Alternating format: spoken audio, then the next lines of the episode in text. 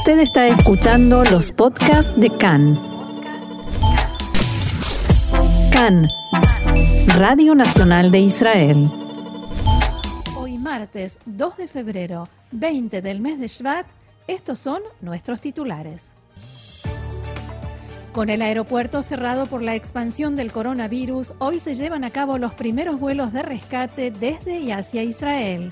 Fue frustrado un atentado planeado por Irán contra una embajada israelí en África. Netanyahu convocó para hoy al gabinete de seguridad para tratar la tensión con Irán y acaba de postergar la reunión hasta el domingo.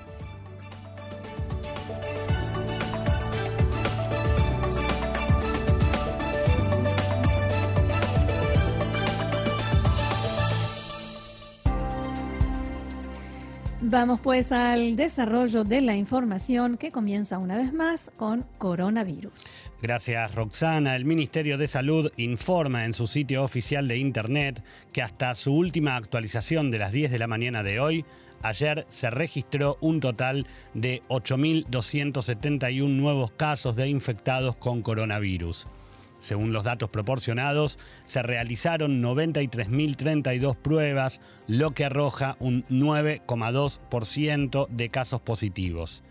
Actualmente en Israel hay 71.331 pacientes con el virus activo, de los cuales 1.094 se encuentran en estado grave y 326 requieren la asistencia de un respirador.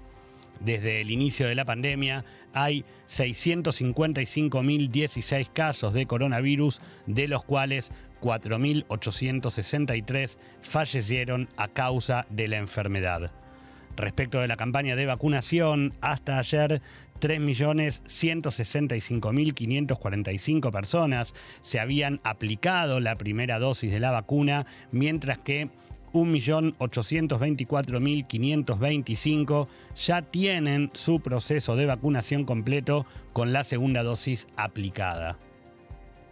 El dato importante, relevante entre todas las cifras del día es que por primera vez, después de varias semanas, el número de contagiados en estado grave disminuyó a menos de 1.100. Igualmente hay que ver cómo continúa la tendencia. Otro aspecto de la información, luego de haberse cumplido la, la semana de cierre tal como estaba previsto, el aeropuerto Ben Gurión continúa cerrado para sus operaciones comerciales y para hoy se confirmaron dos vuelos de rescate, uno que parte de Israel y otro que arriba. Tal como se esperaba, el Comité de Excepciones para la entrada de israelíes al país se reunió en la tarde de ayer y emitió un listado de criterios sobre los cuales se extenderán los futuros permisos excepcionales. El ministro Yuval Steinitz, que encabeza la comisión, reconoció que cerrar un aeropuerto es algo difícil y hasta posiblemente injusto, pero recalcó que no somos el primer país que toma una medida como esta, ya que en Europa muchos cerraron sus fronteras aéreas para protegerse especialmente de las mutaciones. Por otra parte, y luego de haber cancelado un vuelo el pasado domingo, se confirmó para esta tarde, de hecho ahora a las 2 de la tarde, que un vuelo de Israel partirá con destino a Frankfurt con su capacidad de 160 pasajeros totalmente colmada, mientras que a las 8 de la noche despegará desde esa misma ciudad un vuelo hacia Tel Aviv que también llegará completo. Gaby, me gustaría preguntarte cuáles son los puntos de ese listado que armó la comisión. Bueno, los puntos que se trataron son seis, en realidad son cinco más un agregado. Eh, Vamos a enumerarlos. El primero... Que son, perdón, que son los criterios que se van a tomar en cuenta para permitir la entrada de casos excepcionales. Exactamente. El primero de esos criterios es el requerimiento de atención médica que no puede demorarse. O sea, cualquier persona que necesite ser atendida médicamente en Israel puede pedir el permiso de excepción y para esto se debe presentar indefectiblemente una citación de la institución médica que lo requiere. Eh, el segundo punto es la intención de asistir al funeral de un familiar de primer grado y lo que indica la comisión es que esto queda sujeto a la verificación de los detalles. Eh, quiero decir, a que se... Un certificado, de, un defunción, un certificado de defunción. Gracias, Roxana. El tercer punto es la intención de asistir a un familiar de primer grado que haya sufrido un accidente a último momento. Y para esto también se debe presentar la documentación respaldatoria. El cuarto punto habla de trabajadores esenciales para el funcionamiento del Estado y se recalca que esto es siempre y cuando no pueda ser realizado a distancia el trabajo del empleado o que no pueda ser pospuesto dicho trabajo. Y el quinto punto es el regreso a Israel de delegaciones gubernamentales y enviados oficiales en nombre del Estado que se compruebe que hayan salido para representar al Estado oficialmente. Ahora, decíamos de cinco puntos más el agregado, lo que sería el punto número seis, indica que la comisión podrá eh, considerar casos adicionales que se relacionen con los primeros tres puntos, o sea, con la atención médica, con la asistencia a un funeral o con la asistencia a un familiar de primer grado que lo necesite por cuestiones médicas. Eh, pero siempre y cuando sean similares en sustancia, en urgencia y en gravedad humanitaria. Entendido. Ahora, una vez que uno tiene, reúne las condiciones, tiene la documentación, ¿cómo se realiza el trámite? Bueno, según indica el comunicado, un solicitante debe presentar ante la comisión el pedido donde especifique cuál es la razón humanitaria, además de un examen de coronavirus que debe realizarse 72 horas antes de abordar el avión y el compromiso de realizarse otro análisis de corona una vez aterrizados en el país. Ahora, lo curioso de todo esto es que tanto el cierre del, en, tanto el cierre del aeropuerto no se ha convertido en ley, existe un impedimento legal que prohíba el ingreso de un ciudadano israelí al Estado de Israel. O sea, legalmente no se le puede prohibir a un ciudadano israelí la entrada al país. Exactamente. Eso es lo que estás diciendo. Exactamente. Ah. Por más que el gobierno haya dispuesto el cierre, existe un impedimento legal para que una comisión por la prohíba. Cantidad de tiempo, en realidad. Exacto. Entonces, por tanto, el propósito del permiso hasta ahora, hasta ahora quiero decir, hasta que no esté promulgada la ley del cierre del aeropuerto, el propósito del permiso es priorizar el abordaje y la reserva de asientos. Es decir, cualquier israelí que no tenga el permiso de la comisión, pero que tenga disponibilidad en un vuelo, hasta este momento puede volar a Israel y lo más importante es que puede ingresar a Israel. Entendido. ¿Y qué pasa con la ley? Bueno, finalmente, respecto de la ley, después de varias discusiones que se vienen suscitando durante la última semana, desde que fue aprobado por el gobierno el cierre de Ben Gurión, se espera que en los próximos días el cierre propiamente dicho sea tratado en la Knesset. Hasta ahora, el cierre, como dijimos, solo había sido dispuesto por el gobierno, pero como se presentan dificultades legales que lo impiden, entre otras, lo que decíamos de el ingreso al país y también que el cierre continúe. Porque teniendo en cuenta, como vos decías, Roxana, el largo periodo de tiempo que en este caso se pretende tomar como cierre del aeropuerto, necesita ser tratado como ley. Además, el asesor letrado del gobierno, Abihai Mandelblit, no aceptó aprobar el cierre por un periodo largo sin una ley que lo respaldara. Entonces, en base a esto y teniendo en cuenta que es muy probable que el gobierno quiera mantener cerrado Ben Gurión por varias eh, semanas más, Steinitz confirmó que seguramente la ley se trate esta semana y que se ponga a votación en primera lectura. Según sus dichos, el listado de excepciones tiene validez en un periodo de transición hasta que se apruebe la ley. Bien, y mientras tanto, ante la llegada prevista para esta noche de un vuelo desde Frankfurt, en la reunión de ayer que mantuvo la Comisión de Excepciones, se estipuló que todas las personas que ingresen a Israel deberán estar aislados en un hotel. Y esto incluye tanto a los pasajeros como a la tripulación de los aviones. Con esto, el Ministerio de Salud busca encontrar la manera de cancelar la disposición que regía hasta ahora de que se permitía a aquellas personas vacunadas que pudieran irse del aeropuerto a sus casas y cumplir allí el aislamiento. Eso después de que lo cambiaron y que cambiaron lo anterior y demás. Un cambio Al respecto, Sí, la jefa de los servicios de salud pública, doctora Sharon Elroy Price, señaló que se vieron casos de personas que regresaron del exterior y se contagiaron incluso después de ser vacunadas. De acuerdo con el Roy Price, esto y el deseo de que no entren al país nuevos casos de mutaciones hacen que se deba reevaluar el tema todo el tiempo. Como consecuencia del aumento en el nivel de contagios, el jefe del Estado Mayor, Aviv Kojavi, decidió esta mañana suspender la salida de todos los miembros del ejército que pertenezcan a unidades consideradas cerradas, es decir, las que no suelen salir frecuentemente. Las que hacen sufrir a los padres de los soldados. Sabía que me iba a decir una cosa por el estilo. Acotación de madre.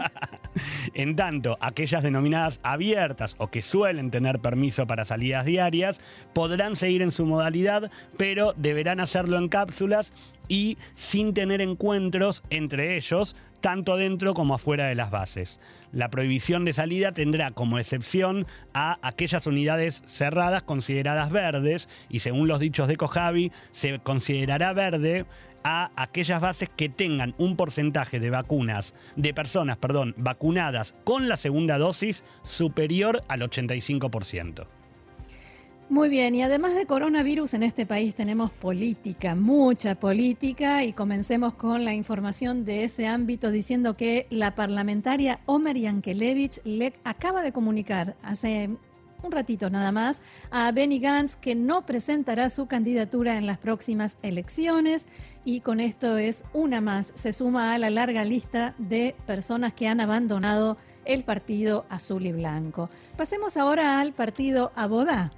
Pasamos entonces al partido Abodá, una semana después de la elección de Merab Mijaeli como titular del partido. Ayer se llevaron a cabo las elecciones primarias para la lista que el partido presentará en los próximos comicios del 23 de marzo, ¿correcto?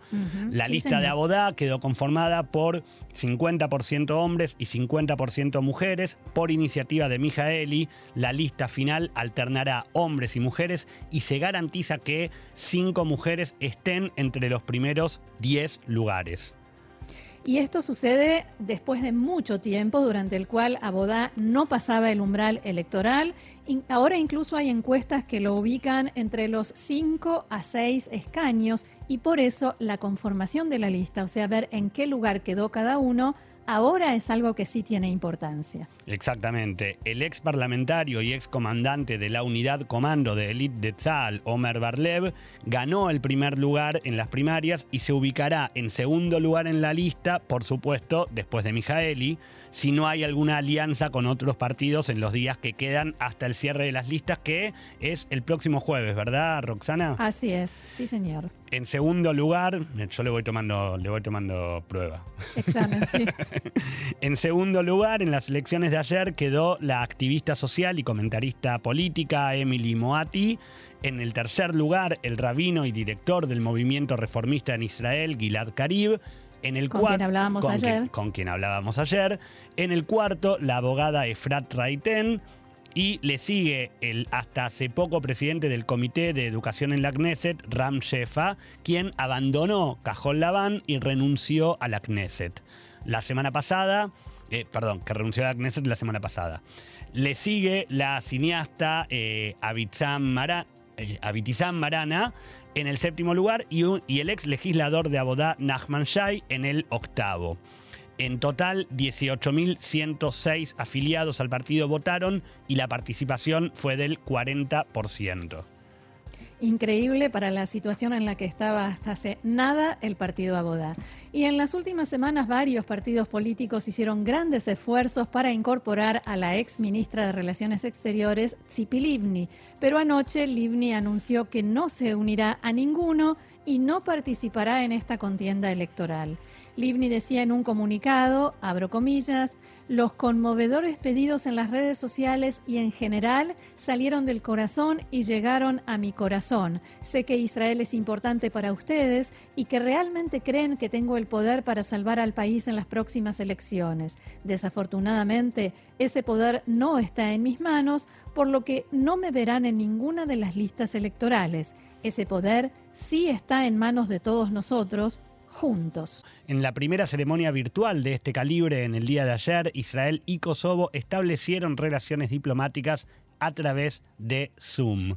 el ministro de Relaciones Exteriores, Gaby Ashkenazi, firmó tres acuerdos que el ministerio escaneó y envió a su par kosovar, Melissa Jardinax-Tubla, para que los imprima y firme en el momento. Antes de la ceremonia, Jardinax-Tubla presentó una solicitud formal para abrir una embajada en Jerusalén, lo que Ashkenazi aceptó de esta manera. El establecimiento de la relación entre Kosovo e Israel es otro paso importante, emocionante e histórico. Esta mañana recibí su solicitud formal, señora ministra, para abrir una embajada en Jerusalén que por supuesto aprobé y espero ver abierta pronto, espero que con su presencia. Ashkenazi destacó además la cálida y amistosa relación entre ambas naciones y que Kosovo es otro país de mayoría musulmana que ha establecido relaciones con Israel el año pasado. La, la ministra perdón, de Relaciones Exteriores de Kosovo, Melissa Jardinax-Tubla, fue acompañada en la ceremonia en Pristina por miembros de la comunidad judía local y por familiares de dos kosovares reconocidos por Yad Vashem como justos entre las naciones. Jarinax Tubla destacó como ejemplos de la fuerte relación entre los países la presencia de esas familias y también el hecho de que Israel aceptó refugiados de Kosovo en 1999.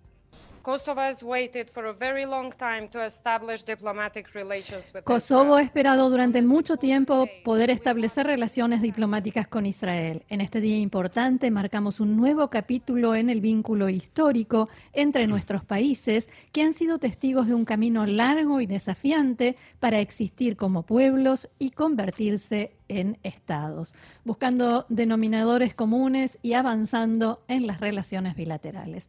Cambiamos de tema, el ejército de Israel confirmó que uno de sus drones cayó en territorio libanés ayer, pero se abstuvo de especificar la causa del accidente. Hezbollah, por supuesto, la organización libanesa se adjudicó haber derribado el dispositivo que cruzó el espacio aéreo libanés cerca de la aldea fronteriza Blida un comunicado de resistencia islámica, el ala militar del grupo terrorista, decía que el dron estaba bajo su control, pero no daba más detalles. Fuentes de Tzal confirmaron que no hay riesgo de que al dispositivo se le sustraiga información de inteligencia. Este mediodía también se informó que un parapente utilizado por Tzal en una misión operativa cayó en la zona sur de la franja de Gaza. Es el segundo parapente que cae en la franja esta semana y el portavoz de Tzal reiteró que no hay riesgo de que se haya filtrado información. El servicio de noticias de Cannes dio a conocer anoche que fue frustrada la preparación de un atentado terrorista iraní contra una embajada israelí en África. Y hay que decir que esto sucede apenas unos días después del estallido de un artefacto explosivo junto a la embajada israelí en Nueva Delhi, un incidente en el que hubo también una carta dirigida al embajador de Israel, doctor Ronnie Malka, en la que se especificaba que se trataba de una venganza por la ejecución de Qasem Soleimani a manos de Estados Unidos, el entonces jefe de la Fuerza Quds de la Guardia Revolucionaria, y el asesinato del científico nuclear Mohsen Fahri adjudicado a Israel. En la carta también había una advertencia de que este estallido era solo el comienzo de la venganza y no cabe duda de que la motivación de los, de los iraníes no bajó ni cambió. La información que Khan reveló anoche indica que hace aproximadamente un mes Irán envió agentes a un país ubicado en el este de África con la misión de reunir información de inteligencia previa a una operación. Los objetivos de este seguimiento eran para las embajadas de Israel, de Estados Unidos y de Emiratos Árabes Unidos en ese país. La, intención era, con toda esa información, preparar un atentado en una de esas representaciones diplomáticas, en particular la israelí. El informe de Khan decía que este operativo fue frustrado en una etapa muy temprana, cuando se estaba comenzando a preparar. Fuentes de inteligencia occidentales dijeron a Khan que los agentes enviados eran iraníes que también tienen ciudadanía europea y por tanto pasaporte europeo, con lo cual podían moverse al parecer con más facilidad. Las fuentes también informaron que el operativo para impedir el atentado finalizó con el arresto de los agentes enviados por Irán, algunos de ellos en el país africano a donde ya habían llegado, otros en, sus países de origen y en otros lugares. Las fuentes de inteligencia también relacionaron este plan para cometer un atentado con los planes de Irán para vengar la muerte de Soleimani y de Fakhrizadeh, confirmando un poco lo que decía eh, la advertencia de esta carta. Lo que queda claro para los factores de inteligencia es que Irán no ha dejado de, de intentar atentar contra objetivos israelíes en el mundo. El primer ministro convocó una reunión del Gabinete Político de Seguridad que iba a realizarse hoy, pero este mediodía se anunció que fue suspendida para el domingo, la primera reunión de este gabinete en la era Biden y cuyo objetivo era precisamente tratar este tema de la creciente tensión con Irán. Y con Irán también tiene que ver la siguiente información. De acuerdo con el secretario de Estado norteamericano Anthony Blinken, Irán podría estar a semanas de tener suficiente material para desarrollar un arma nuclear.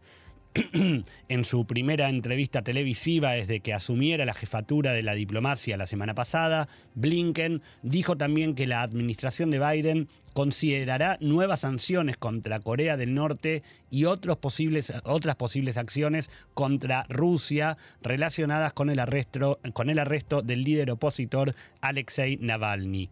Respecto de la inminente negociación con Teherán, se le preguntó a Blinken si la liberación de los estadounidenses detenidos por Irán sería una condición para un nuevo tratado nuclear y Blinken respondió, independientemente de cualquier acuerdo, palabras textuales, esos estadounidenses deben ser liberados. Punto. Vamos a concentrarnos en asegurarnos de que regresen a casa de una forma u otra. También sobre este tema habló hoy el general retirado Amos Yadlin.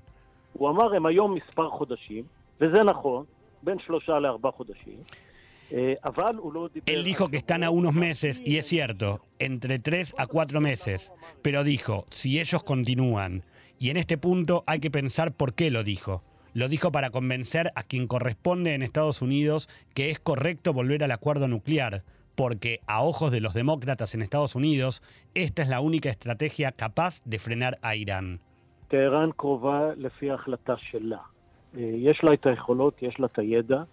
Teherán está cerca de la bomba nuclear según su propia decisión. Tiene las capacidades, tiene el conocimiento. El acuerdo nuclear de 2015 retrasó aproximadamente un año la bomba. Desde que Trump se retiró del acuerdo, ellos están avanzando. También ellos violan el acuerdo. No se retiraron. Hay que recordar que incluso 15 años después, el acuerdo nuclear sirve a los objetivos de los norteamericanos. Les da legitimación para ser un país al borde de tener armamento nuclear. Continuamos con otra información. Los jefes de todas las áreas de defensa y seguridad de Israel se reunieron anoche con el primer ministro Netanyahu, el ministro de Defensa Benny Gantz y el de Hacienda Israel Katz. Entre otros temas, se planteó el pedido de un presupuesto extra para la preparación de Israel ante la amenaza nuclear de Irán, que sería de casi 3 mil millones de shekels. Recordemos que Israel no tiene presupuesto nacional y además tiene un importante déficit fiscal y que todo esto se suma a la crisis económica provocada por el coronavirus, Roxana. ¿Recordás, Gaby, que cuando comentábamos extensamente todas las reacciones que hubo en la prensa al eh, discurso que dio hace unos días el comandante en jefe de, de Tzal, Kojavi, sobre la amenaza de Irán? Hubo quienes decían que después de esto iba a venir el pedido de aumento de presupuesto. Exacto. Y eh, efectivamente llegó. No sé si será algo que confirma lo que decían o que no tiene nada que ver, pero es un hecho de la realidad. Volviendo a la reunión de anoche, el asunto de todas maneras se discutió a pesar de la falta de presupuesto nacional, a, pesar de que hay un importante, como decías, déficit fiscal. El Ministerio de Hacienda les dijo al ejército y al Ministerio de Defensa sencillamente, señores, recorten gastos de otros rubros y avísennos de dónde, porque más plata no hay. En el Ministerio de Defensa intentaron buscar otras opciones, incluso más creativas, por ejemplo, tomar dinero de un fondo llamado Keren Mas Rejush, que se acumula todo el tiempo, es dinero que se va acumulando que forma parte de los impuestos que pagamos, o sea, parte de nuestros impuestos van a ese fondo y que es un fondo destinado a emergencias, como por ejemplo terremoto, un operativo militar muy grande, un caso en el que mm, casas de ciudadanos eh, sufran daños extensivos, gran cantidad de casas, en fin, todo tipo de cuestiones que el Estado debe pagar. Y el Ministerio de Hacienda, por supuesto, también se, se opuso, dijo de ninguna manera. Se barajan otras opciones como liberar de impuestos todas las importaciones de defensa, otra propuesta rechazada por el Ministerio de Defensa, en fin, eh, lo que los españoles llaman rifirrafe, unida y vuelta muy ríspido hubo ayer, un tema que todavía no se definió, pero que sin duda se seguirá discutiendo. El ministro de Relaciones Exteriores de Irán, Javad Zarif, dijo ayer que la Unión Europea podría ayudar a sincronizar o coordinar los esfuerzos entre Teherán y Washington para volver al acuerdo nuclear, ya que las negociaciones están en punto muerto porque ningún país da el primer paso. En una entrevista con CNN, Zarif declaró que claramente puede haber un mecanismo para sincronizarlo o coordinar lo que se puede hacer. Zarif recordó que el acuerdo de 2015 creó una comisión conjunta coordinada por el jefe de política exterior de la Unión Europea, Joseph Borrell, quien, según Zarif, pudo hacer una especie de coreografía de las acciones que deben tomar Estados Unidos e Irán. Zarif agregó que Estados Unidos debe volver a cumplir e Irán estará listo para responder de inmediato. El timing no es el problema, declaró. En sus declaraciones, justamente, el jefe de la diplomacia iraní dejó en claro que Teherán podría volver a su compromiso anterior en menos de un día.